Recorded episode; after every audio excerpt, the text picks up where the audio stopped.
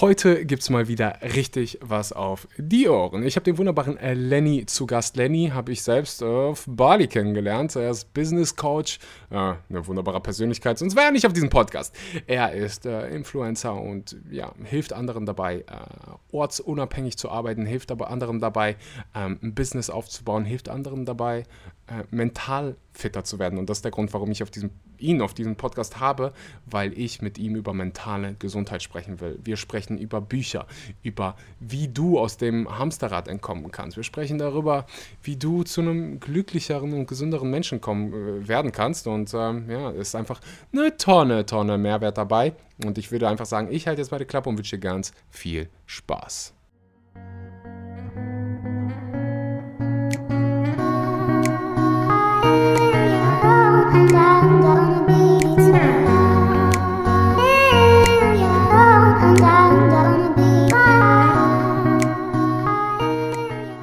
Einen wunderschönen guten Morgen, guten Mittag oder guten Abend und willkommen bei einer weiteren Episode von Vegan, aber richtig. Und heute wird eine komplett andere Episode. Ich weiß, das sage ich ziemlich oft, aber es ist wahr.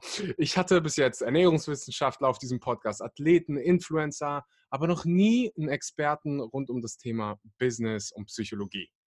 Und ich starte meine Podcast-Frage immer mit einer wunderschönen Frage. Und meine erste Frage für dich, Lenny, ist, was hat Psychologie überhaupt mit Business zu tun?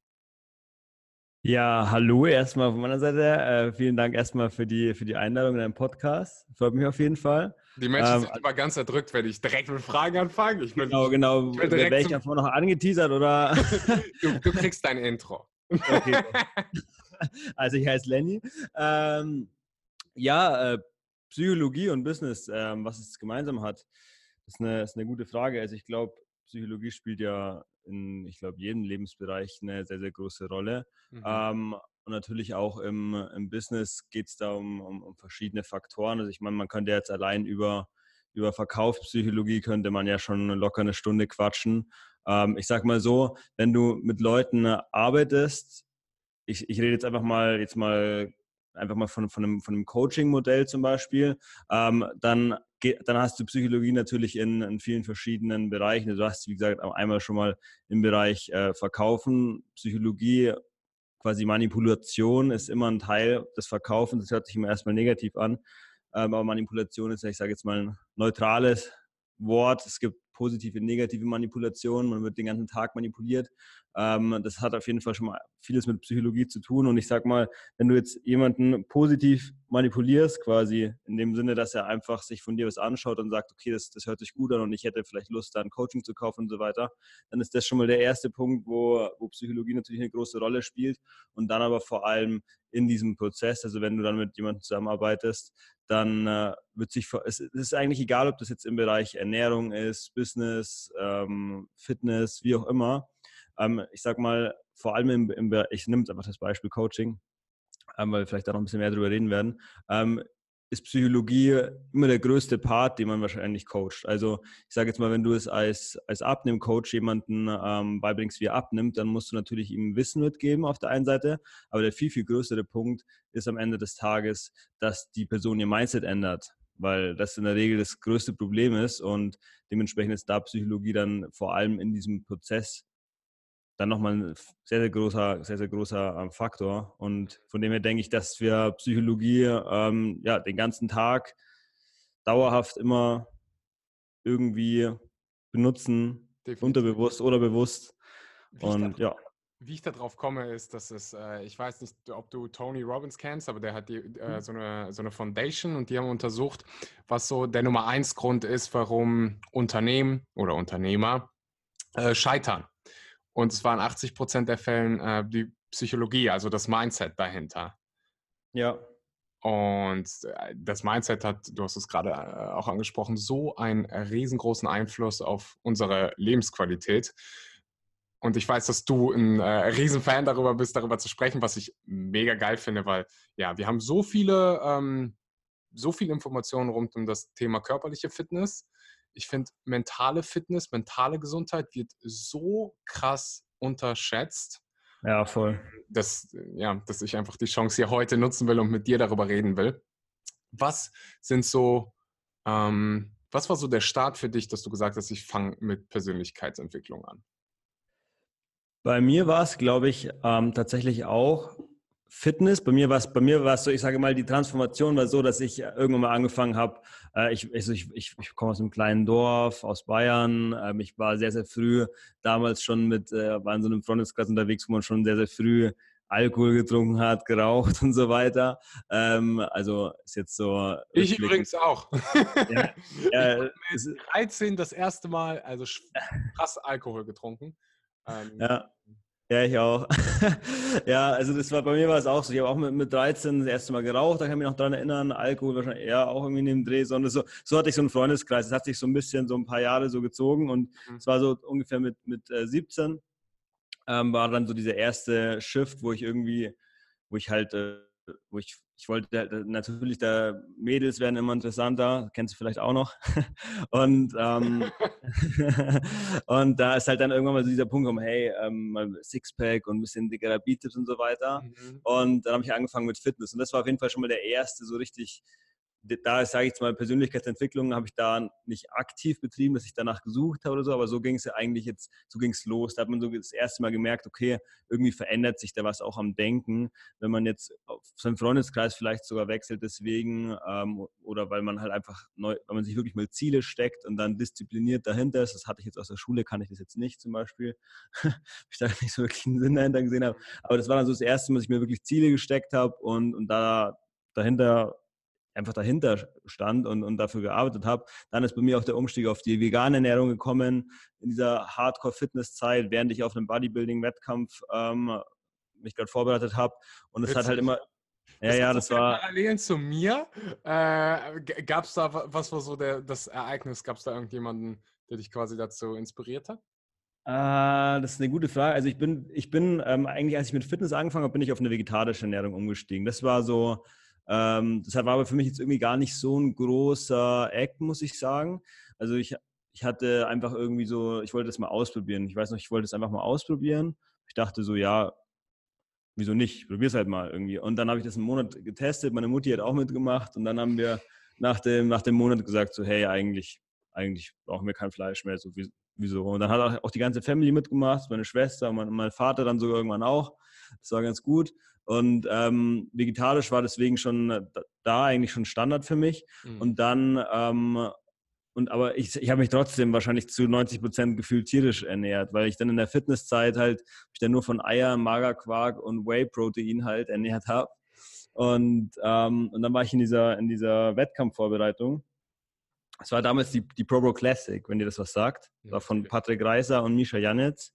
Der Misha Janetz ist, äh, als ich halt so in dem jungen Bodybuilder-Wahn, Fitness, ich will genau. Arme ha haben, war, war es eigentlich er, der, der mich dazu beflügel, äh, beflügelt hat, vegan überhaupt mal auszuprobieren oder hat mir erstmal äh, die Türen dafür geöffnet. Genau, also, genau. Deswegen, ich habe ich hab auch diesen den Wettkampf eben gemacht, ich habe bei dem teilgenommen, den die organisiert haben und deswegen, also ich habe die, die beiden auch mal verfolgt und die, die waren ja schon recht früh, sind auf eine vegane Ernährung umgestiegen, obwohl sie die krassen äh, Natural Bodybuilder sind. Mhm. Und ähm, das hat, ich, ich kann jetzt ehrlich gesagt nicht sagen, dass es irgendwie so einen so einen Moment gab, der mich so schlagartig irgendwie verändert hätte, aber es war halt irgendwie so ein, ich sage jetzt mal, irgendwie so ein Prozess. Man hat halt angefangen, so das erste Mal was vom Veganismus zu hören, ist sich noch gedacht, was ist das für ein Schwachsinn, so braucht doch kein Mensch.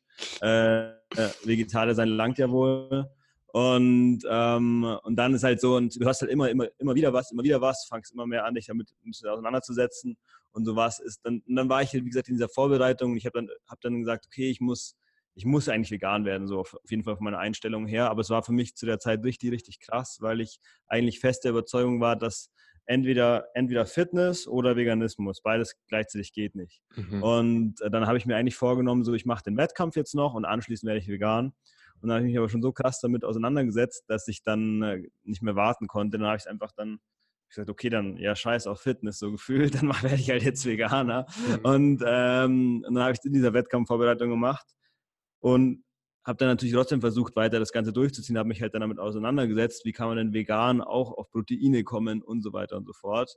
und hat auch alles geklappt. Und ich sage mal, das war eigentlich so die, das war eigentlich schon mal so die ersten Steps, was Persönlichkeitsentwicklung angeht, die ich so unbewusst gemacht habe. Also da habe ich jetzt nicht irgendwie gegoogelt nach eben Persönlichkeitsentwicklung, sondern das, man, ich meine, die, die, die Persönlichkeit entwickelt sich ja irgendwie auch automatisch. Ja, aber manchmal in eine gute und manchmal in eine schlechte Richtung. Ja, klar, klar, das ist auch erstmal neutral. Aber ähm, genau, und aber ungefähr mit der, in der Zeit ging es auch so los, dass ich mich dann wirklich angefangen habe, aktiv auch damit auseinanderzusetzen. Mhm. Und genau, das war so die. Welche Rolle haben Bücher dabei gespielt? Ja, also am Anfang waren es tatsächlich ähm, viele Bücher, die, ja, die, die dazu geführt haben. Also ich mein so wirklich erstes Buch zu dem Thema war äh, Denke nach und werde reich. Aha. Ja, ge das, geiles Buch. Voll, ist richtig, ja. gut, richtig gut. Also da, das war, da habe ich das Buch gelesen, habe dann parallel noch die, die Biografie von Arnold Schwarzenegger gelesen. Zu der Zeit kann ich mich noch ganz gut daran erinnern. Und also das war zwar Anfang 2016, also es ist auch noch nicht so lange her, drei Jahre. Ähm, ist es nicht witzig, dass wir, äh, äh so heute ist ich habe hier tausend Bücher vor mir lesen. In der Schule musste man mich dazu zwingen. Und ich glaube, bei dir war es auch so, überhaupt ein Buch anzufassen. Und heute, ähm, Gott sei Dank, kommen wir so in so ein Zeitalter, wo das langsam cool wird, Bücher zu lesen, weil, ja, wenn du einfach die Biografie von Arnie liest, dann ja. kannst du so viel lernen. Der hat sein ganzes Leben schon gelebt. Du bezahlst 20 Euro dafür, mit ihm quasi ein Abendessen zu haben, sogar zwei, drei. Äh, und kannst, kriegst halt die ganzen Informationen. Also ich bin äh, ja, da genau. Bei mir war das genauso, dass ich erst mit 18, 19 angefangen habe, Bücher zu lesen. Die Vier-Stunden-Woche, kennst du das Buch? Ja, ich, ich schaue gerade schau auf mein Bücherregal, das steht vor mir. Da, stell, da stell, dir vor, stell dir vor, du bist Vater und du kannst nur äh, zwei Bücher deinem Kind mitgeben. Welche Boah. zwei Bücher darf er lesen? Boah, okay, das ist echt eine richtig gute Frage. Das ist hart. Also bei mir wären es Nummer eins wäre Selbstbetrachtung. Ich weiß nicht, ob du das Buch kennst. Nee, das kenne ich nicht. Ähm, richtig gutes Buch. Äh, da geht es um den Tod. Okay. Mm, und Nummer zwei wäre uh, You are the Placebo liegt hier gerade vor mir, deswegen äh, kennst du das Buch? Du bist das Placebo? Nee. Oh, nee, von Dr. Joe Dispenza. Oh, okay. So ein krasses Buch. Danach äh, verstehst du, oder da, danach verstehst du die Welt erst richtig. Okay. Oh. Cool. Mega. Also ich würde auf jeden Fall, hast du der Alchemist gelesen? Ja.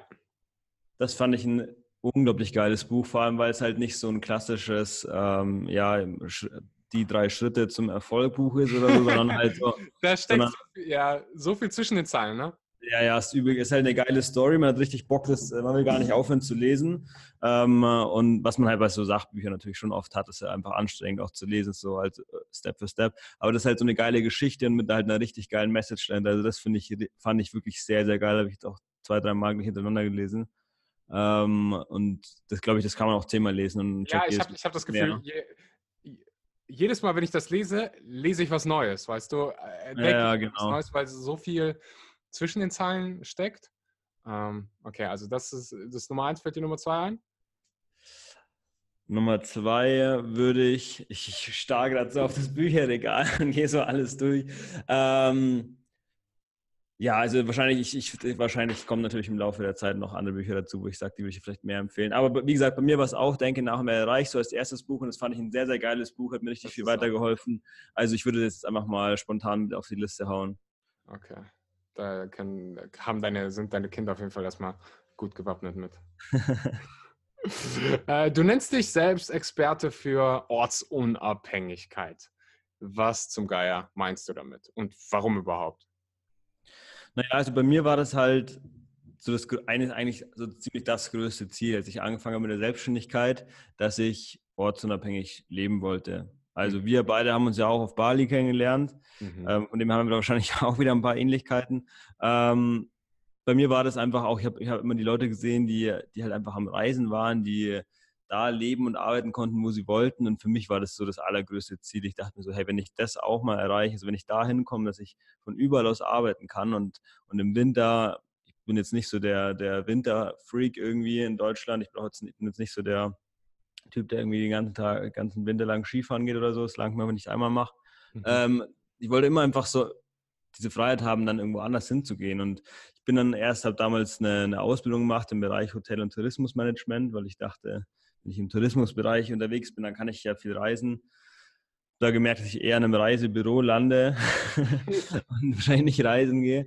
Ähm, und so habe hab ich eigentlich erst mal alles bei mir darauf ausgelegt, dass das möglich wird. Und mit der Zeit hat sich halt jetzt einfach diese, ich sage jetzt mal, ich habe ja angefangen als, als klassischer Dienstleister, wo ich einfach Unternehmen geholfen habe, im Bereich Marketing zu unterstützen. Und hat sich ja mit der Zeit erst entwickelt, dass auch immer mehr Leute auf mich zugekommen sind und gefragt haben, hey, wie, was machst du denn eigentlich genau? Und, und die mich halt nach Hilfe gefragt haben, dass ihnen auch so ein, so ein Business aufzubauen. Und das geht mhm. natürlich auch nicht alles von heute auf morgen, aber mit der Zeit hat sich das so entwickelt, dass ich, dass ich da eben immer mehr Leuten geholfen habe und mittlerweile ist es auch mein Hauptfokus. Und ähm, ja, ich bin, ich sage jetzt mal, ich stehe halt jetzt nicht so dafür, dass, dass ich der bin, der den Leuten zeigt, wie sie so schnell wie möglich irgendwie eine Rolex tragen können oder einen Lamborghini fahren oder so. Können sie ja meinetwegen auch machen, ähm, wenn ihnen das dann irgendwie auch wichtig ist. Aber für mich ist eher so dieser, dieser Wert, den, den ich halt weitergeben möchte, ist jetzt ist halt mehr einfach diese Freiheit, diese Unabhängigkeit und ein, und ein Leben zu haben, das man halt einfach geil findet.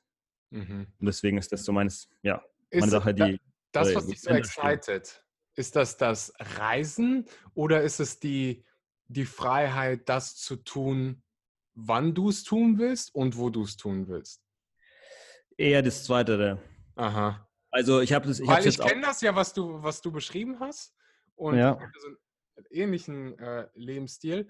Ich muss aber ehrlich sagen, dass mir das Reisen mittlerweile echt auf die Nerven geht. Genau, mir auch. Mir auch. Mich, ähm, immer auch mehr, gemerkt ja, immer mehr davon distanziere. Einmal natürlich der Umwelt wegen, aber dann auch einfach, dass ich äh, bin ein Mensch, der, ich liebe Routinen. Ich liebe es, ins selbe Gym zu gehen, ins selbe Restaurant oder, ja. weißt du, zum selben Friseur. Äh, fallen mir tausend Dinge ein und das ist so einfach meine, ja, ich liebe das. Ich liebe das wirklich. Geht mir, geht mir genauso. Bei mir war es, ich glaube, wenn man halt, wenn man halt ähm, noch in, der, in die Schule geht oder, oder in irgendeinem Job ist oder im Studium und so weiter, wo man halt festgefahren ist, wo man halt mhm. nicht weg kann, weil man nicht darf quasi. Da wünscht man sich halt einfach, ich, hätte, ich will einfach die ganze Zeit reisen, ich will die ganze Zeit ähm, unterwegs sein, wenn man halt vielleicht auch irgendwelche Leute auf YouTube oder Instagram verfolgt, die das machen. Das mhm. sieht natürlich übel geil aus. Ähm, aber eben, wie du sagst, wenn man dann halt selber mal viel unterwegs ist, dann merkt man, dass eigentlich so dieses, also es gibt sicher auch Leute, die das mögen, mhm. aber mhm. in der Regel ist ja ist ja der, in der Regel ist ja der Mensch ein Gewohnheitstier und, und hat es schon gern, wenn man, wenn man immer ja, fix, fixe Orte hat, eben wie du sagst, so das gleiche Gym, das gleiche, dass man sich auch da gar keine Gedanken drüber machen muss. Ich will mir halt nicht jeden Tag denken, in welches Gym gehe ich heute, sondern mhm. ich gehe halt dahin, wo ich immer hingehe. Und äh, mit Restaurants und so weiter genau das gleiche, Arbeitsplatz, Bett, das kostet halt alles mega viel Zeit und ich weiß nicht. Es gibt ja, Sicherheit. Ich, ich habe ja diesen Backpacker-Lifestyle für quasi zwei Jahre durchgemacht, bevor ich das hier alles gemacht habe. Ähm, und bin von Hostel zu Hostel und für, wie du es gerade beschrieben hast, so nach der Ausbildung war es das Geilste. Ähm, neue Menschen kennenzulernen, neue Kulturen, aber irgendwann kam ich an diesen Punkt an und ich habe das bei vielen Backpackern äh, gesehen, die werden dann reisemüde. Das naja. heißt, es fängt an zu nerven, die Tasche alle zwei Tage zu packen. Du, äh, der Mensch hat ein Bedürfnis für Stabilität. Manche ja. Menschen holen sich die Stabilität wie wir quasi über denselben Ort. Andere machen das über dieselben Leute, die können die ganze Zeit reisen, brauchen aber, ähm, wollen dann aber ihre Freundin oder ihren Freund die ganze Zeit dabei haben. Aber diesen, dieses Bedürfnis hat irgendwo jeder Mensch. Und deswegen, ja, es ist, es ist wichtig zu kommunizieren, auch von Menschen wie uns, die das dann teilen weil andere das sehen und denken so, boah, ich will das auch. Wenn ich auf Bali leben würde, da wären alle meine Probleme gelöst. Mm -mm. Ja. Trugschluss. Äh, da kommst du in Bali an und dann so zwei Wochen und nach drei Wochen merkst du so, boah, scheiße, äh, wenn ich keinen Purpose habe, warum ich morgens aufstehen will, dann geht es mir auch auf Bali kacke. Genau. Ja, das ist voll, voll wichtig, voll wichtig, das mal zu sagen. Ähm, weil, ja, das, man, man, ich glaube, also gerade auf Bali ist es, glaube ich, voll so ein Ort, der genau diese Menschen anzieht. Da merkt man das ziemlich krass.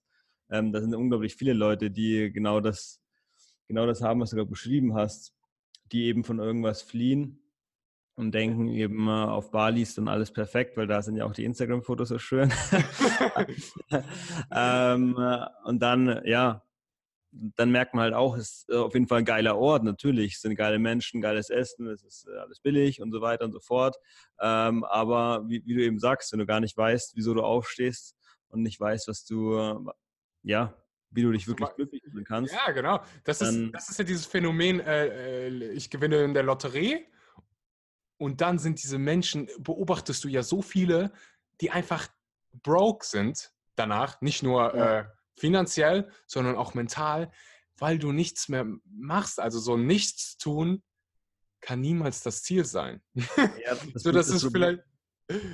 Ja, das, Problem ist halt, das Problem ist halt, dass man ähm, oft irgendwie solche gewissen äh, Wunschsituationen als dann irgendwie das Endziel halt definiert, zum Beispiel, wie du sagst, im Lotto gewinnen oder ortsunabhängig sein und auf Bali zu sein oder sowas dass man halt, dass man halt sich denkt, okay, sobald ich das erreicht habe, dann bin ich glücklich. Mhm. Und dann werden die Menschen oft noch unglücklicher, weil sie es halt dann erreichen. Sie gewinnen zum Beispiel im Lotto oder sie sind dann auf Bali und dann merken die so, fuck, irgendwie, irgendwie bin ich immer noch nicht happy. Und dann ist so, fuck, ich habe doch eigentlich schon mein, mein Lebensziel erreicht, was, was dann?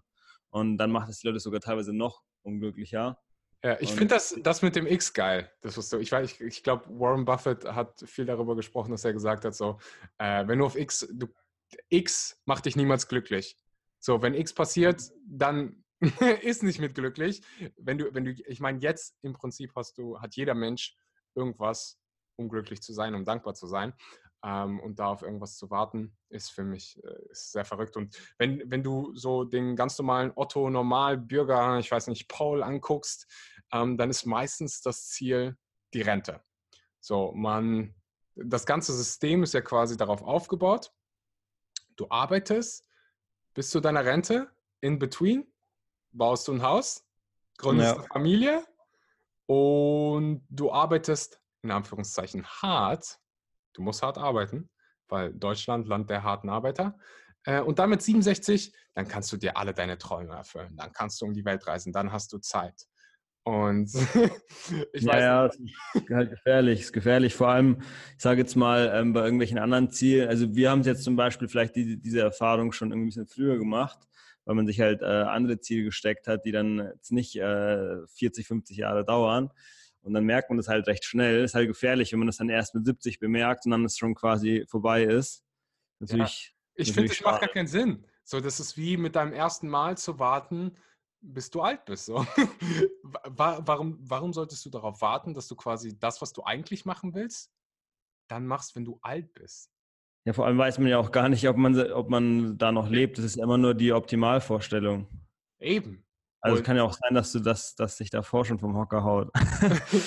dass ein Tesla von äh, dass ein Tesla dich überfährt. Was glaubst du, ist der Nummer eins Grund, dass Menschen, also wovor haben Menschen Angst?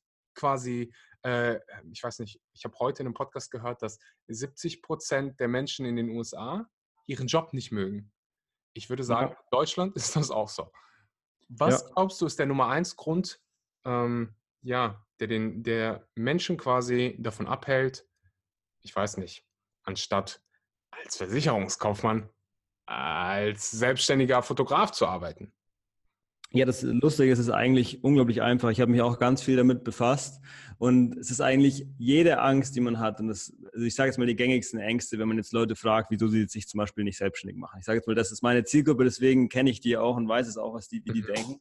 Ähm, aber es ist, das ist auch, wenn du die Leute fragst, wieso gehst du nicht ins Fitnessstudio, obwohl du abnehmen willst oder sowas. Die Leute haben immer die gleichen Ängste. Das sind Ängste, was, was die anderen denken könnten Ängste zu scheitern und so weiter und so fort. Das sind eigentlich immer so die, die, die gängigen Ängste und auch die haben letztendlich wieder eine, eine tiefgründigere Angst und zwar tatsächlich einfach der Tod. Also es, ist, es hört sich jetzt erstmal so krass an, aber wenn man es mal ein bisschen hinterfragt, ist einfach jede Angst, die, die, die der Körper hat, die im, im, Körper eingespeichert ist, ist ja im Endeffekt, die hat ja irgendeinen Grund. Mhm. Und im Endeffekt soll die uns immer davor schützen zu sterben. Und es ist natürlich, oftmals sind diese Ängste ein bisschen veraltet mittlerweile. Also ich sage mal, diese Angst zum Beispiel, was andere von dir denken, die hat früher unglaublich viel Sinn gemacht, weil wenn wir in irgendeinem kleinen Volk gelebt haben und da halt das, die anderen vergrault haben, dann hat man halt einen Prügel auf den Kopf bekommen oder wurde verstoßen. Im Endeffekt haben beide Fälle den Tod bedeutet. wenn man irgendwelche Entscheidungen treffen muss, man hat die falsche getroffen, man kämpfe ich jetzt mit dem Säbelzahntiger oder nicht. Falsche Entscheidung hat halt den Tod bedeutet. Und deswegen sind ja diese Ängste an sich, haben mal unglaublich viel Sinn gemacht. Aber in der heutigen Gesellschaft, gerade wo wir leben, da haben wir halt das Glück, dass diese Ängste einigermaßen unrelevant sind. Also wir können, wir können andere vergraulen und werden nicht, solange es alles im legalen Rahmen bleibt, werden wir nicht äh, eingesperrt, wir werden nicht irgendwie, wir bekommen keinen es war, Schaden. Es wartet kein Tiger hinter dem Busch, der dich dann genau. angreift und zerfällt. aber es kann, es, kann ja auch, es kann ja auch ein anderes Land sein, wo momentan zum Beispiel Krieg herrscht oder sowas und da kann es trotzdem noch nach wie vor den Tod bedeuten, wenn du Ach halt so, da was ja, machst, was den anderen nicht gefällt. Aber Tatsächlich auch auf Bali. Ja, ja, natürlich, natürlich eben. Also deswegen, wir sind aber in, unser, in unserer Gegend, in Deutschland, Österreich, Schweiz und so weiter, haben wir ja, man hat unglaublich viel Glück, dass heutzutage diese Ängste unrelevant größtenteils sind. Aber es ist halt cool zu hinterfragen, wenn man jedes Mal, wenn man Angst hat, wieso, ich will mich zum Beispiel selbstständig machen, ich will ins Gym gehen, was auch immer, und ich traue mich nicht, wegen irgendwas auch immer. Ich habe irgendeine Angst, dass man sich einfach mal ganz klar macht, wieso diese Angst eigentlich da ist und dass die Angst eigentlich keinen Sinn macht bei uns heutzutage. Und dann löst es ganz viel. Und man kann viel, viel besser locker Entscheidungen treffen. Einfach sagen, hey, ich, ich mache es jetzt einfach mal, ich versuche es jetzt einfach mal. Weil was wäre das Worst-Case-Szenario? Mhm. Eigentlich ist es oftmals nichts. Also es ist eigentlich, es passiert nichts. So und deswegen, ähm, die Leute haben Angst, ihren Job hinzuschmeißen, weil sie Angst haben, dass sie, dass sie, dass sie pleite werden. Und unterbewusst hat man Angst, dass man, dass man dabei drauf geht. Aber das passiert ja bei uns nicht. Mhm. Ähm, das ist immer, es sind immer genau diese selben, selben Faktoren. Und wenn man sich da halt mal klar macht, dass die, wie gesagt, dass sie einfach nicht mehr wirklich Sinn haben, diese Ängste, beziehungsweise halt einfach nicht mehr so, so relevant sind, wie sie vor ein paar tausend Jahren, ein paar hunderttausend Jahren mal waren. Oder natürlich auch erst vor ein paar hundert Jahren, vor drei, vierhundert Jahren war es vielleicht auch noch sogar genauso. Aber eben heute nicht mehr. Wenn man sich das halt klar macht, dann kann man viel einfacher solche Entscheidungen treffen. Mhm. Also ist der erste Schritt quasi, die Angst zu definieren ja. Und mir hilft das mit dem Worst Case übrigens auch richtig gut. Ich überlege halt immer, was ist das Schlimmste, was mir jetzt passieren kann.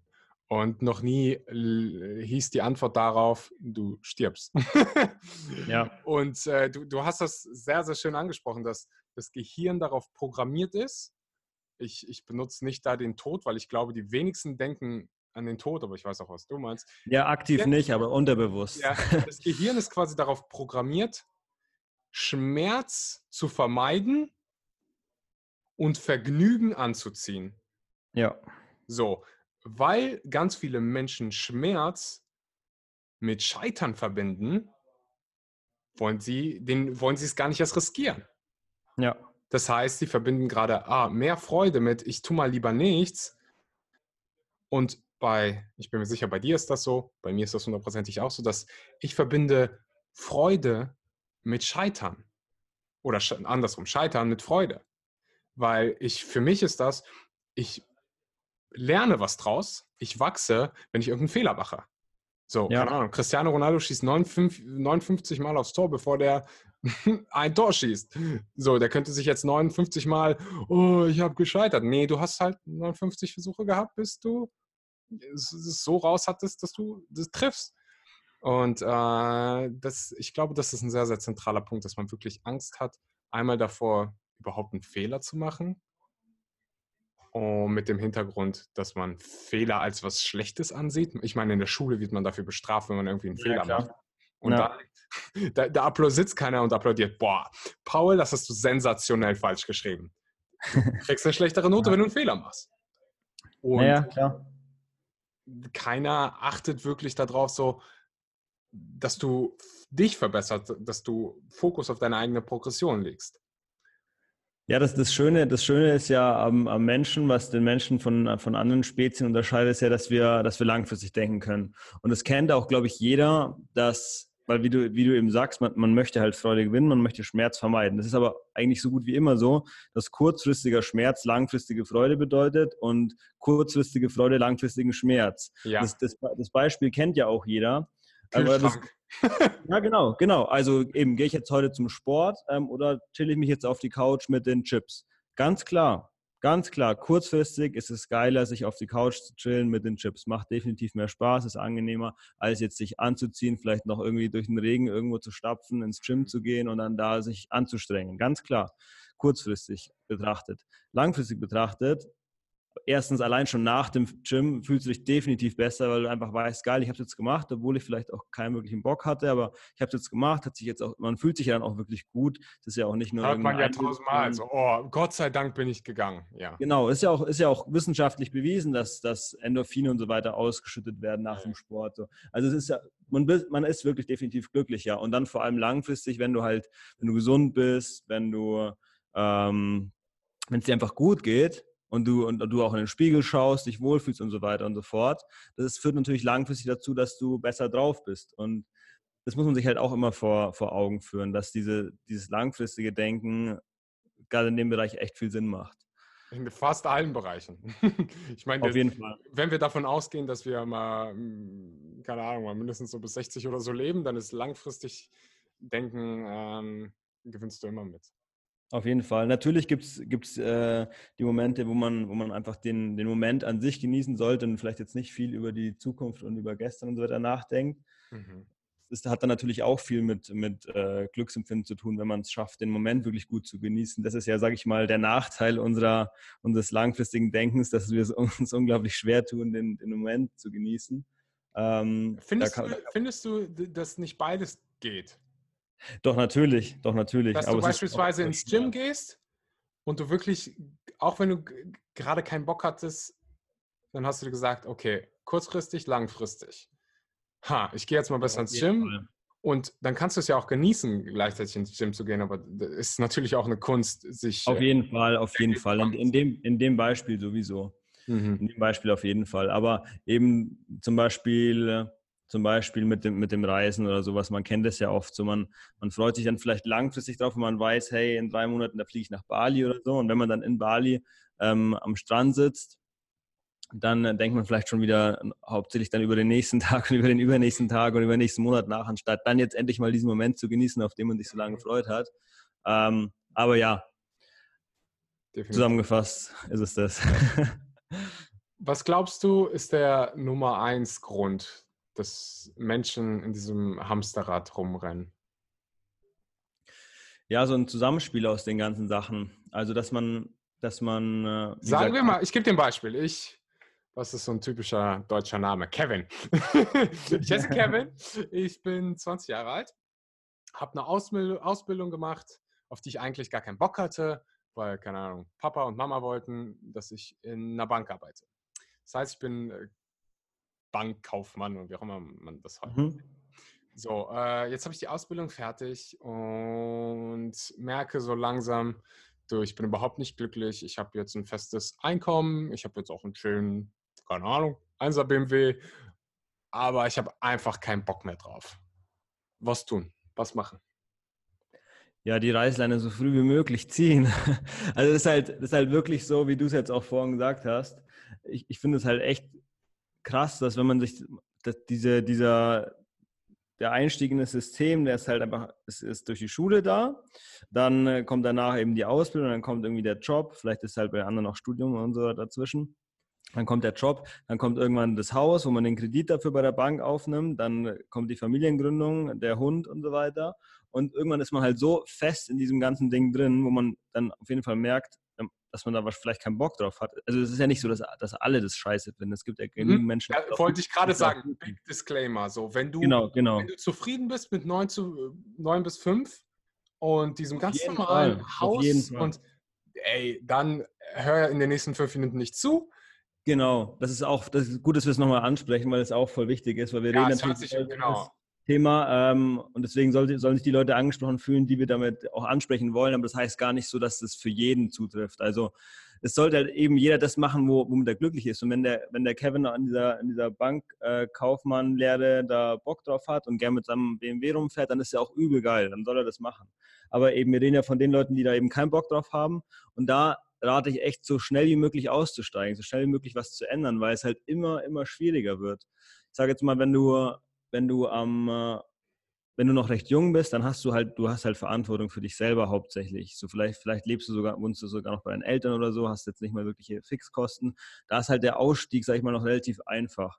Sobald du aber irgendwann, wie gesagt, zum Beispiel mal bei der Bank einen Kredit aufgenommen hast, um dein Haus zu bauen, dann ähm, hast, du, hast du Kinder, eine Frau, äh, Haustiere und so weiter und so fort. Es ist halt unglaublich schwer, dass du da noch, dass du da wieder aussteigst. Also gerade irgendwie ähm, mit irgendwie auswandern und so weiter ist nicht. Die, Leute, die, die Bank und der Staat sagt so, hey Freundchen, du hast hier noch ein Haus abzubezahlen, du arbeitest mal hier schön und ähm, bleibst bei deinem Job. Weil es ist auch nicht so einfach, alles mal so von heute auf morgen zu ändern. Ist alles machbar, aber es wird halt immer schwieriger. Und dementsprechend rate ich wirklich den Leuten, die, die schon ja, vielleicht auch schon in den Anfang 20ern oder vielleicht sogar noch früher. Ich, ich, empfehle auf jeden Fall jedem erstmal irgendwo mal zu arbeiten und so weiter, um dann auch wirklich zu wissen, dass man, dass es das ist, was man nicht möchte. So diesen klassischen 9 to 5. Und mittlerweile wollen ja auch alle 13-, 14-Jährigen schon Business machen, die noch gar nie, äh, sage ich mal, was anderes gesehen haben. Mhm. Ähm, man sollte auf jeden Fall so wissen, was man halt nicht möchte, wo man nicht hin möchte. Ähm, und, und dann kann man das auch machen. Aber da muss man, dann muss man halt auch, man muss man es auch einfach machen. Also man muss halt dann wirklich diese Schritte gehen, die auch am Anfang nicht unglaublich angenehm sind. Also die ersten Schritte in die Selbstständigkeit und wenn man vielleicht eben seinen, seinen Job kündigen, seinen Job kündigt, vielleicht wieder ähm, bei den Eltern einzieht und solche Sachen, was alles teilweise ähm, Folgen sind von, von, diesem, von diesem Schritt erstmal. Eben der kurzfristige Schmerz für den langfristigen, für das langfristige Glück. Das muss man halt machen. Es mhm. bringt halt nichts, ähm, immer nur Bücher zu lesen und YouTube-Videos zu schauen und sich irgendwie von Gary Vee jeden Tag motivieren zu lassen. Man muss halt auch irgendwann mal dann machen. Mhm. am besten so früh wie möglich. Also als allererstes mal äh, an alle 40- und 50-Jährigen, die jetzt zuhören.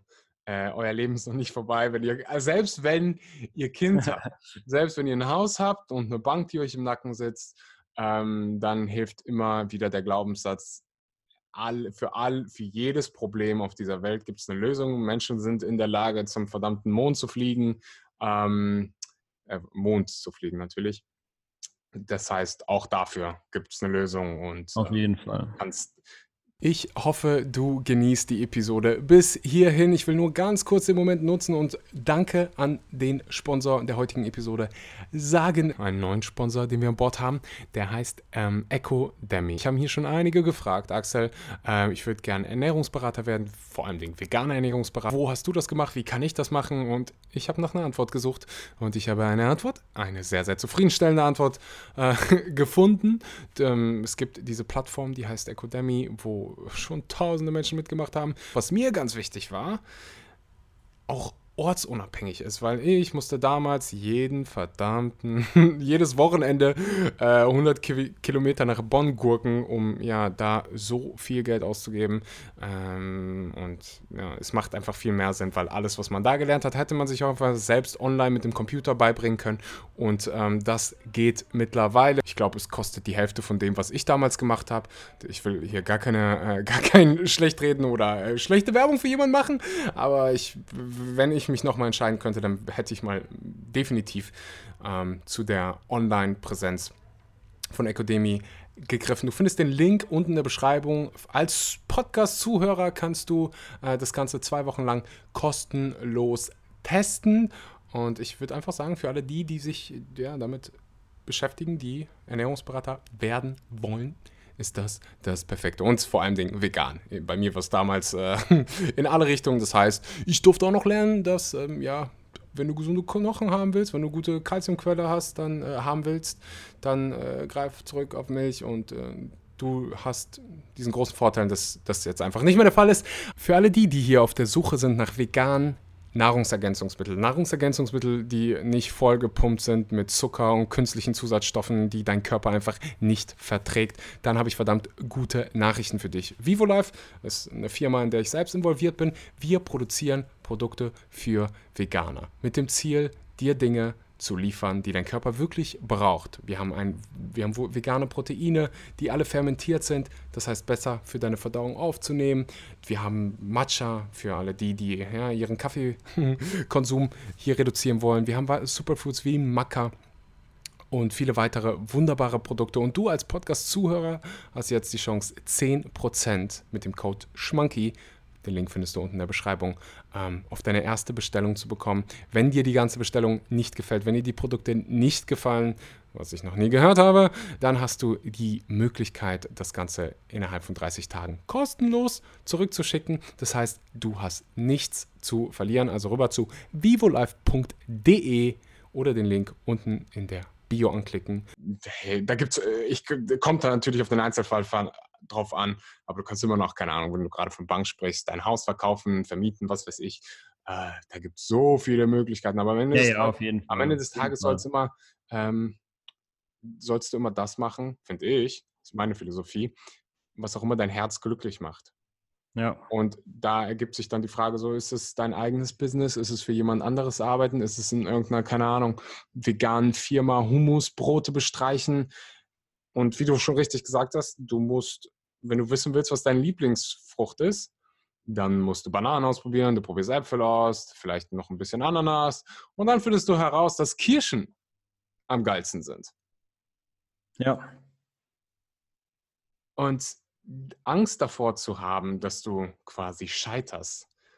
Ich muss das in Deutschland immer so ein bisschen, ich fange dann immer an zu schmunzeln, weil ich mich so sehr an meine Abiturzeit erinnere und boah, hatte ich Schiss, dass ich nicht weiß, was ich den Rest meines Lebens machen will.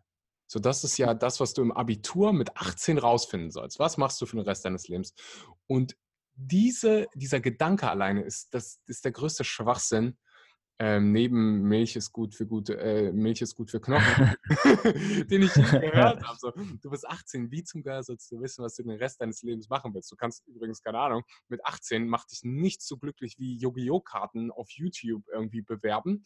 Und in 20 Jahren, 20 Jahre später, keine Ahnung, bist ja. du, äh, was, willst du in einer Versicherung arbeiten? So, alles kann sich ändern. Du musst halt gucken, was macht dich in dem Moment glücklich und da hast du absolut recht. Man muss Dinge ausprobieren. Man muss auf die Fresse fallen. Aber als allererstes Mal muss man den Glaubenssatz ändern, dass Scheitern was Schlechtes ist. Scheitern genau. ist was Wunderbares. Scheitern ist die äh, Möglichkeit, irgendwie zu wachsen, besser zu werden. Und ja, wenn man, wenn man das ablegt, dann, dann das, das ist die Hälfte.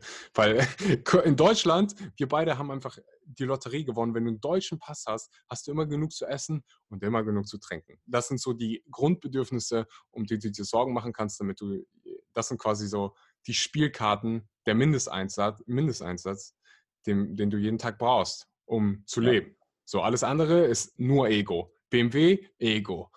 Deine Rolex, Ego deine Freundin zum Essen auswählen können, alles Ego. Ja. So, weil wir irgendwo uns in unserer Gesellschaft das aufgebaut haben, dass diese Statussymbole was Cooles ist und du mehr wert bist.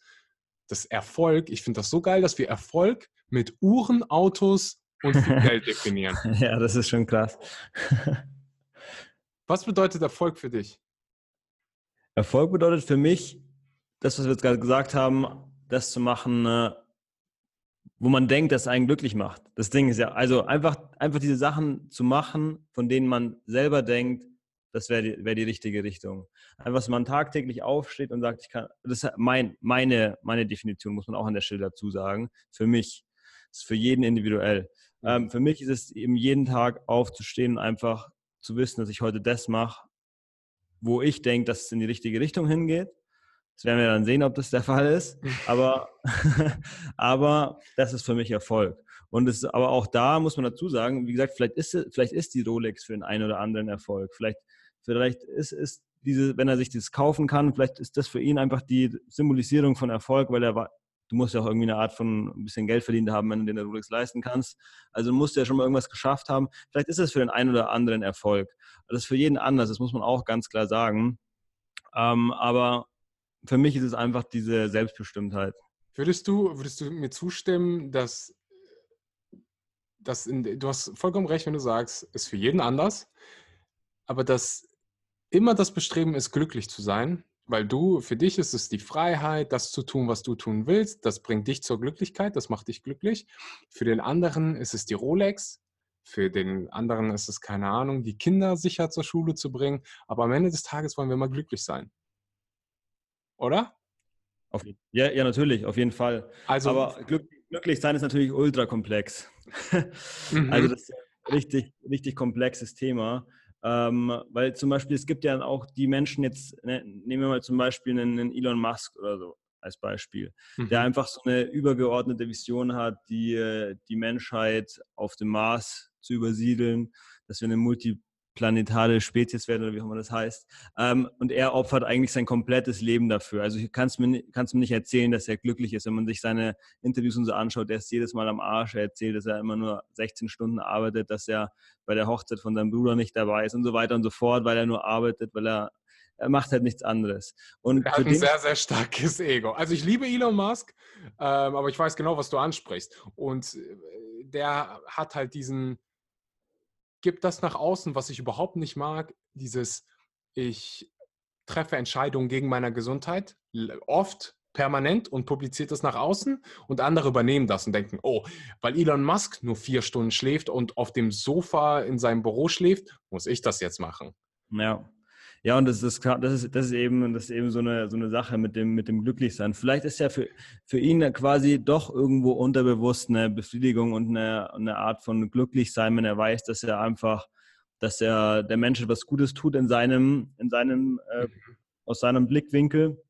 Das heißt aber nicht, dass er jeden Tag glücklich ist. Es ist halt wieder die Sache mit dem, wie wir es vorhin auch gesagt haben, mit dem kurzfristigen und dem langfristigen Denken, mit dem, ich, ich mache halt, ich, ich, ich box mich da jetzt einfach durch, was mir vielleicht auch jetzt momentan keinen Spaß macht, dafür, dass, dass ich langfristig ähm, was, was mache, was mich glücklich macht. Und das halt, für den einen ist es halt so, ich sage jetzt mal, ein recht kurzer Prozess von kurz von der Couch aufstehen bis ins Gym und für den anderen sind es halt irgendwie 50 Jahre oder so, 50 Jahre ähm, durch die Scheiße boxen, dass man sich dann vielleicht langfristig sagt, ich habe auf jeden Fall was Gutes getan. Ähm, das ist ja für jeden anders. Ähm, und glücklich sein allgemein ist auch so eine Sache. Man muss sich da halt auch ganz klar bewusst sein, dass es ja auch nicht machbar ist, jeden Tag zu 100 Prozent immer glücklich zu sein. Niemand auf der Welt kann das. Weil das Jeder Mensch hat schlechte Momente, definitiv. Ich würde nicht mehr sagen, dass ich einen schlechten Tag habe. Das kommt ganz, ganz selten vor, dass ich mir den ganzen Tag versauen lasse. Ja. Ähm, aber definitiv mal schlechte Momente oder schlechte Stunden. Äh, aber am Ende des Tages, man wird ja mal, das Geile bei dieser äh, Fitness, bei dieser mentalen Fitness ist, ist genauso wie im Gym, wirst du immer besser. Das heißt, du leidest immer weniger, du lässt dein Ego immer weniger äh, deinen eigenen Körper übernehmen. ja. Und ja, äh, ich, um, um das Thema Elon Musk noch äh, äh, abzurunden, ich finde das geile Gegenbeispiel ist Jeff Bezos, Mhm. der neulich, äh, ich weiß nicht mehr auf welcher Plattform, er hat auf jeden Fall darüber geschrieben, dass er jeden Tag achteinhalb Stunden schläft und Mhm. dass er seine äh, Gesundheit sehr, sehr ernst nimmt, weil er halt einen Marathon läuft. Ah, Weil krass. Okay. du kannst halt wie Elon Musk vier, fünf Stunden schlafen, aber das ist kein Geheimnis, dass er dadurch weniger, vermutlich, weniger Jahre lebt. Und das, äh, er macht all diese Dinge, die äh, ein gesundes, langes Leben nach aktuellem Stand der Dinge ähm, gut macht oder wahrscheinlich macht, macht er halt falsch. So. Er macht mega viel geile Arbeit und ich weiß auch, du fährst einen Tesla, also äh, bist du ein Elon Musk-Fan. Ich habe auch seine Biografie genossen. Ja. Nur einfach so manchmal so, Jeff Bezos, kannst du nicht mal eben mit dem sprechen? äh, von, von da an ist das, äh, ja. Ja, das ist, das, ist, das ist mega interessant. Aber eben auch da kann man ja auf jeden Fall sagen, dass Elon Musk von sehr vielen Menschen als erfolgreich bezeichnet wird. Mhm. Also es ist halt immer, es ist immer ein bisschen unterschiedlich, Mhm. wie die Menschen das wahrnehmen. Genau, genau darauf wollte ich hinaus, dass diese, ich finde einfach, dass wir die Definition von Erfolg mal hinterfragen sollten. Ja. Ähm, jeder für sich. Und Gott für uns Also ich, ich, ich, ich, sehe das genauso wie du. Für mich ist es auch die, für mich ist auch einfach glücklich sein, zufrieden sein, zu wissen, dass man was Gutes macht. Ähm, ist für mich auch die Definition von, von, von Erfolg, eben einfach jeden Tag das machen zu können, was, was ich möchte. Das macht mich glücklich. Und das ist eben genau wie bei dir. Das, das sehen wir. Ich glaube, da haben wir die sehr, sehr selbe Einstellung.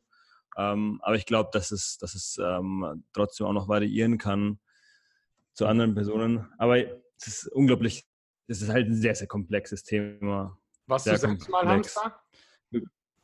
Bitte? Warst du selbst mal ein Hamster? Im Hamsterrad, im klassischen Hamsterrad. ja.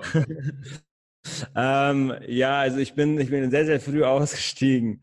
Also bei mir war es so, ich war auf dem Gymnasium bis zur 8. Klasse Yay. und äh, so lange habe ich es noch geschafft. und dann, also bei mir war Schule war jetzt bei mir keine unglaublich glorreiche Zeit von den Noten her. Ich hatte auf jeden Fall viel Spaß, aber aber mehr auch nicht. ähm, ich dann, bin dann auf der, der, nach der 8. Klasse auf die Realschule gewechselt, weil meine Noten eben nicht so sonderlich waren. Und da ging es dann los, 9. Klasse, an der 10. war ja die Realschule schon fertig und in der 9. Klasse haben schon alle darüber gesprochen, was man, was man jetzt eben dann nach der Schule macht, wo man arbeitet und sowas. Und wenn du gerade aus der 8. Klasse Gymnasium kommst, redet kein Mensch darüber, was er mal nach der Schule machen will. Und auf einmal bist du so, hey, ja, was, was arbeitest du jetzt danach? Ich ich dachte mir so, hey, ich bin ein Kind, keine Ahnung, das ist, das, darf ich schon arbeiten? Ähm, auf jeden Fall, auf jeden Fall ähm, war, war das eben für mich da irgendwie, ich habe unglaublich viel so Nebenjobs gemacht. Ich habe ich hab wirklich, ich habe an sich sehr viel gearbeitet, sehr viel so im Bereich irgendwo Kellnern oder einfach nur beim, beim Nachbarn Rasenmähen. Oder ich habe viel so, so ähm, körperliche Arbeit gemacht, einfach um Geld zu verdienen. Und da habe ich schon, da habe ich schon immer so gemerkt, dass so zum Mittel, zum Zweck macht mir das eigentlich schon Spaß. Ich habe es eigentlich auch immer ganz gern gemacht, das Kellnern und mit den Leuten quatschen und auch hart zu arbeiten, dass man wirklich körperlich am, am kaputt ist am Abend. Das mochte ich schon gern. Aber nur so aus diesem Mittel zum Zweck Gedanken. Mir war immer klar, ich will langfristig irgendwie was, was Eigenes machen. Ich, ich würde es niemals schaffen, sich das, dass, ich, dass das mein täglicher, mein täglicher To-Do ist, äh, hier einfach einfach so meine Zeit gegen Geld einzutauschen. Und ich habe dann, wie gesagt, noch diese Ausbildung zu, im Bereich Hotel- und Tourismusmanagement angefangen. Das war eine schulische Ausbildung, äh, wo man Abitur und die Ausbildung gleichzeitig gemacht hat. Und die habe ich dann, äh, also drei Jahre wäre ich gegangen. Nach dem zweiten Jahr habe ich die dann abgebrochen und dann eben angefangen, mich komplett selbstständig zu machen, weil ich da einfach gemerkt habe, dass es, dass es überhaupt nicht in die Richtung geht, in die ich will. Und deswegen äh, bin ich da sehr, sehr früh abgesprungen, sage ich mal. Und deswegen war ich da nie zu, zu sehr im Hamsterrad gefangen. Mhm. Ja, aber natürlich den, den klassischen, ich meine, ich sage jetzt mal auch Schule und so weiter, das ist, ist, ja auch nicht alles, man will ja nicht alles schlecht reden, aber ähm, der, da muss ja so gut wie jeder durch. ja, äh, ich habe so viele, die hier gerade zuhören, die noch zur Schule gehen. Und wenn die mich halt immer, wenn ich halt darüber spreche, so äh, folg deiner Passion, mach das, was du machen willst. Und die sagen so, ja, Axel, schön für dich, Mann. Ich bin 14, ich habe Schulpflicht. Was jetzt? Ja, da kann man, man kann schon auch viel mitnehmen aus der Schulzeit. Also ich, ich, ich bereue meine Schulzeit gar nicht. Es war auf jeden Fall eine, ich habe mir da nie sonderlich viel Stress gemacht, muss ich sagen. Also ähm, was so Noten. Da bist du alleine, weil puh, macht man ja, sich. Ja, ich weiß, ich weiß, das habe ich auch mitbekommen bei meinen Klassenkameraden. Waren deine Eltern da nicht so hinterher? Weil ich kann dir sagen, mein Vater, puh, wenn irgendwie blauer Brief nach Hause, das war, ich habe selten in meinem Leben so viel Angst und Schmerz gehabt. Die habe ich mir abgefangen. Schlauer Mann. Also beim, Wie in ja, der Schulzeit. Und wenn ich das so teilweise beobachte, irgendwie Mütter, ich war neulich in einem Airbnb in Wien und wie die darüber gesprochen haben, dass äh, der Junge irgendwie eine 4 geschrieben hat, als wenn die ganze scheiß Welt untergeht. So. Ja, ja. Wie oft hast du das, dass irgendwelche Ultrastreber ähm, komplett abstürzen nachher in der neunten Klasse, wenn die das erste Mal Alkohol und Jungs, äh, äh so, Schule naja. so krass überbewertet. Oh mein Gott, überbewertet im Sinne von, ich mache mir Angst, Druck und negative Energie, weil damit kommst du nirgendwo hin. Und ich hoffe, hier hören ein, zwei Eltern mit, denen ich am liebsten jetzt gerade mal äh, ins Gesicht sagen würde, dass so, hey, es ist, sind nur verdammte Noten. Ja, also ich hatte da, also jetzt nochmal kurz, um auf die Frage zurückzukommen, ich hatte da echt zum Glück ähm, sehr, sehr angenehme Eltern, was das angeht. Es war jetzt nicht so, dass die ähm, zum, also eben, ich glaube, gerade in so einem richtigen Ausmaß. Es gibt ja dann auch die Eltern, die sich so gar nicht ähm, um ihre Kinder kümmern und oder beziehungsweise sich da nicht interessieren, was, was bei denen abgeht. Ähm, das war bei mir gar nicht so. Also natürlich, die haben sich sehr, sehr stark dafür interessiert und, und habe auch immer versucht, mir zu helfen, mich zu unterstützen, aber auch gleichzeitig keinen jetzt unglaublich krassen Stress bezüglich der Schule gemacht. Das, das fand ich echt sehr gut. Und auch als ich dann eben gesagt habe, ich breche die Schule ab, im Endeffekt waren meine Eltern jetzt nicht begeistert. Es war auch nicht, dass sie sofort gesagt haben, ja geil, mach mal. Aber sie, als wir dann ein bisschen darüber gesprochen haben, haben sie gesagt, hey, dann unterstützen wir dich auf jeden Fall, wenn du das so machen willst. Und dann, äh, dann kriegen wir das auch hin. von dem her, da muss ich sagen, habe ich ähm, falls, Mama, Papa, falls ihr hier zuhört, äh, sage ich gleich fast in jedem Interview. Abonniert, fünf Sterne. genau, bitte abonnieren, äh, Review dalassen. nee, ähm, da bin ich wirklich sehr, sehr dankbar. Und ja, das würde ich auch gern vielen anderen Eltern mitgeben, sich was bei meinen Eltern abzuschauen. ja, und auch diese, das würde ich den, den Schülern, die jetzt zuhören, mitgeben, dass, hey, auch wenn deine Eltern ausflippen, glaub mir, in also ich habe noch nicht einen Tag zurückgedacht jetzt an irgendeinen blauen Brief und ich habe eine Menge bekommen. Äh, oder habe mir, oh, weißt du noch damals, als ich 14 war und mein, meine Hausaufgaben vergessen habe und dann einen Eintrag in mein Hausaufgabenheft bekommen habe, für mich ist eine ganze Welt zusammengebrochen. Es war so, oh, wow, Axel hat das, boah, scheiße. Pff, kein, kein wird das je wieder interessieren und man, man fährt da so seinen eigenen Film und dieses, keine Ahnung. Man, ich habe das Gefühl, man lebt so in einer Blase. So ja, komplett klar. weg von der Realität. Keine Sau redet mit dir über mentale Gesundheit, Psychologie, was du eigentlich, du, danach kommst du, bist mit Schule fertig, danach hast du vom Tuten und Blasen keine Ahnung. So, ja, so auch, viele studieren ja irgendwas und dann, hä, wie funktioniert das eigentlich? ja gut, man muss, es, man muss es halt einfach mal aus der Sicht von dem, von dem Staat betrachten, sage ich mal. Und der Staat braucht natürlich hauptsächlich Arbeitnehmer, sage ich mal. Ähm, die, die Arbeitgeber, die Unternehmer, die entwickeln, es ist aber trotzdem immer eine gewisse prozentuale Menge dabei, die sich dann doch in diese Richtung Unternehmer ähm, entwickeln und dann quasi auch Arbeitsplätze schaffen. Aber unterm Strich braucht äh, der Staat ja sehr viele Arbeitnehmer, fleißige Bienchen und ähm, das, da ist natürlich das Schulsystem darauf ausgelegt, ganz klar, dass man halt einfach das macht, was, was einem gesagt wird, dass man das nicht großartig hinterfragt und dann halt so schnell wie möglich mit so wenig wie möglich Fehlern und, ähm, und dass man halt Angst hat, was falsch zu machen. Dass man Angst hat. Angst wird wirklich ja. äh, so eine man, ich weiß nicht, wie die das hinkriegen, aber ich glaube tatsächlich, dass da mal sehr, sehr kluge Köpfe hinter saßen und überlegt haben. Auch das mit dem Klingeln und sowas, weißt du? Dieses ja. alle 45 Minuten Klingeln, so ein bisschen wie, der, wie in der industriellen Revolution bei den Arbeitern. So 45 Minuten sind vorbei, jetzt hast du Pause und dann arbeitest du wieder. So. Aus, der Zeit, aus der Zeit stammt das Schulsystem ja auch. Also da hat sich ja nicht viel geändert seitdem. Es muss sich auf jeden Fall ein bisschen was ändern, weil sich ja eben auch die Umstände ändern.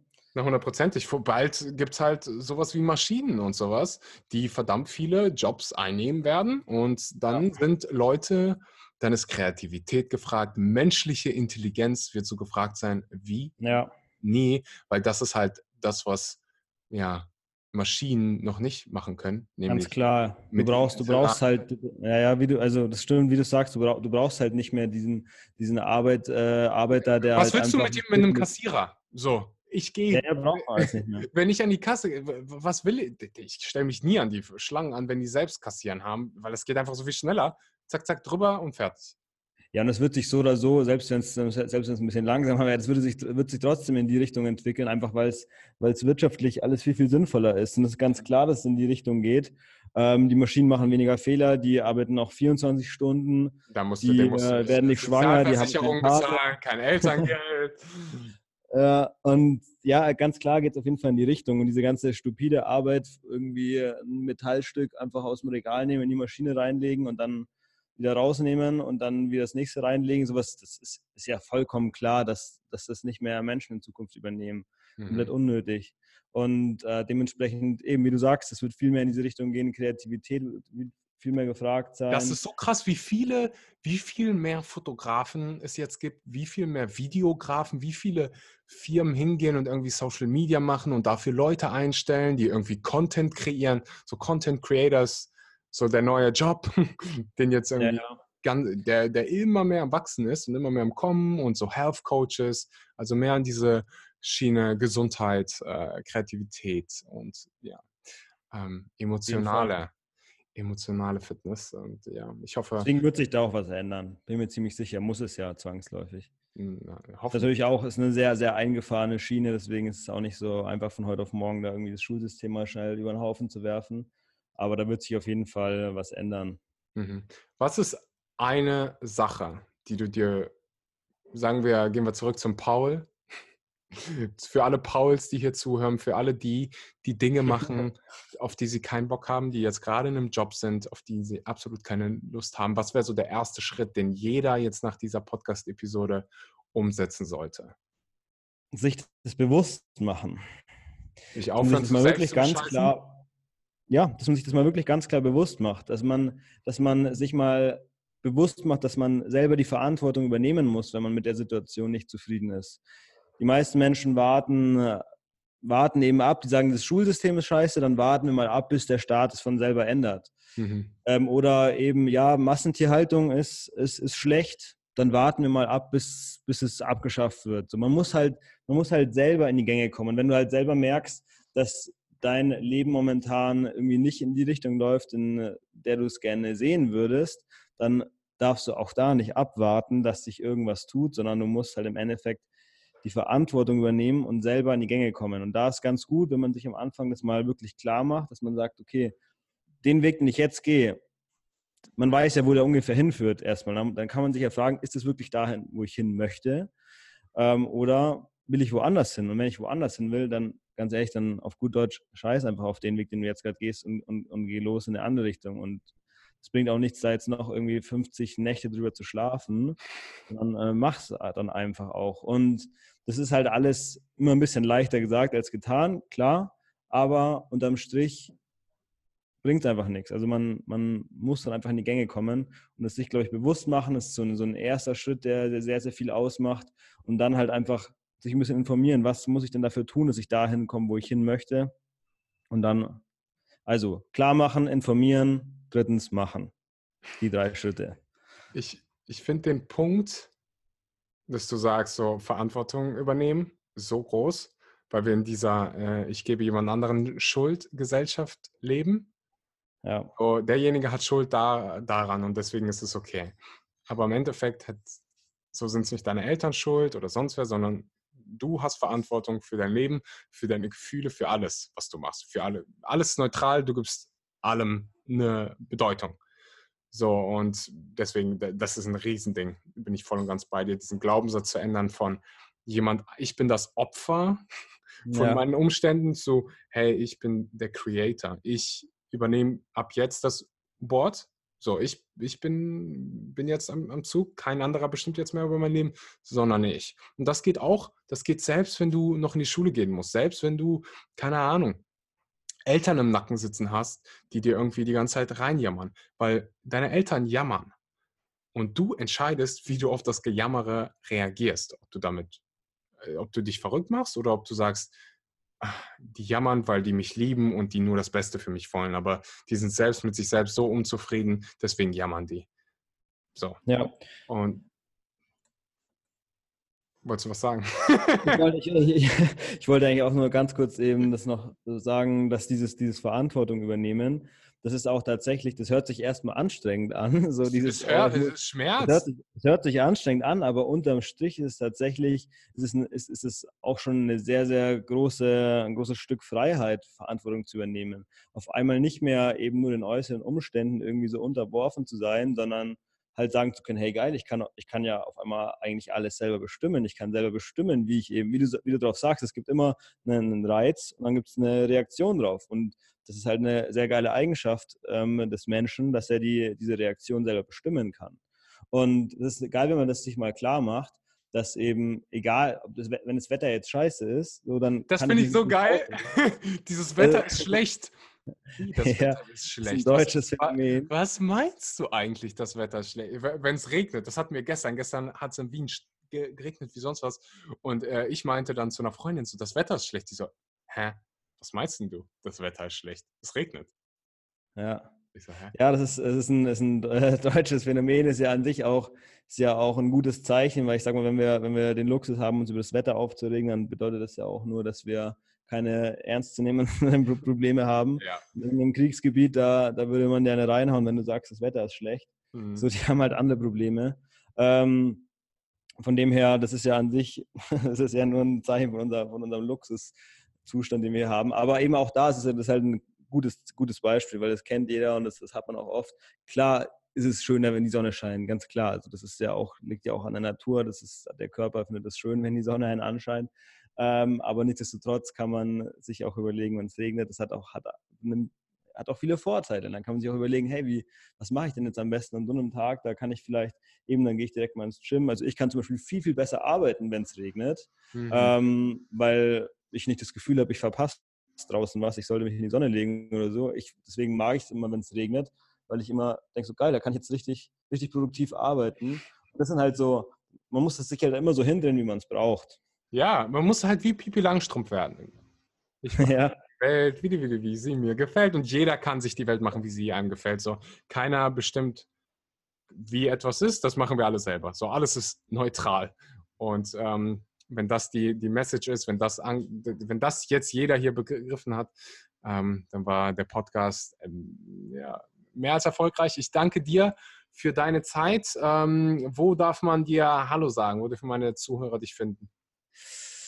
Ähm, am besten auf Instagram, das ist so die Plattform, wo ich am, am allermeisten aktiv bin. Also einfach Lenny Schönbach suchen, da findet ihr mich auf jeden Fall. Da äh, könnt ihr mir auch gerne irgendwie eine DM schreiben oder so, da schaue ich, dass ich immer so gut wie jedem antworte. Und mhm. ansonsten auch äh, auf YouTube, genauso Lenny Schönbach. Da gibt es sowohl Vlogs als auch Content-Videos, auch genau mit, mit solchen Themen, die wir jetzt gerade besprochen haben. Also falls das interessiert, sehr gerne da vorbeischauen. Perfekt. Wenn dir die Episode gefallen hat, mach einen Screenshot, post es in deiner Story, tag uns beide, damit wir beide ja, sehen, dass es dir gefallen hat, dass du was mitnehmen konntest. Und vielen Dank und bis zum nächsten Mal. Ciao, ciao.